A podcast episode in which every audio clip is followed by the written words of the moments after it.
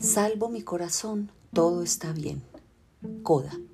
Los papeles que acaban de leer me fueron entregados a mí, Joaquín Restrepo, en un sobre de Manila sellado directamente de las manos del padre Aurelio Sánchez, poco antes de que resolviera enclaustrarse para siempre en el yermo camaldulense de la Santa Cruz, en los llanos del Cuiva.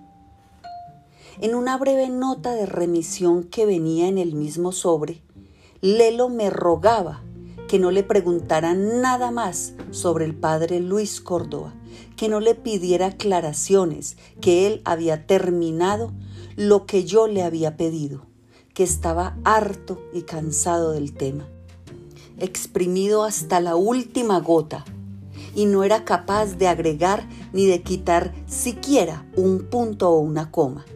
Su vida en adelante sería el silencio, el retiro, la penitencia y nada más. Ahora más que cura, quería volverse monje.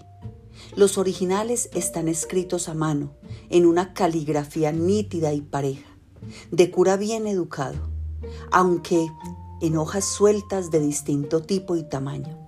El relato es menos cuidadoso que la letra. Se ve que algunos días Lelo estaba más concentrado y más comprometido con la escritura que otros. Los papeles no se publican exactamente en el mismo orden en que me fueron entregados, ante todo porque las hojas no venían numeradas y una vez, empezando apenas su transcripción, se me cayeron y desordenaron como no siempre guardaban una cronología ni una secuencia clara, y como a veces saltaban de un tema a otro según el capricho o la memoria del padre Sánchez, intenté disponerlos lo mejor que pude.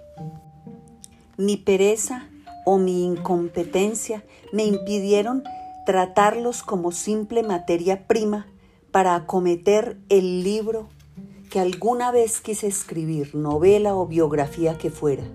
Me limité entonces a darles un orden a los papeles del alelado Aurelio y a introducir, tomados de sus mismos apuntes, algunos descansos reflexivos entre las escenas, como en una especie de montaje cinematográfico. Puedo asegurar que, salvo unas pocas correcciones ortográficas o gramaticales, no intervine el texto creo poder decir que simplemente lo pasé en limpio. Nota.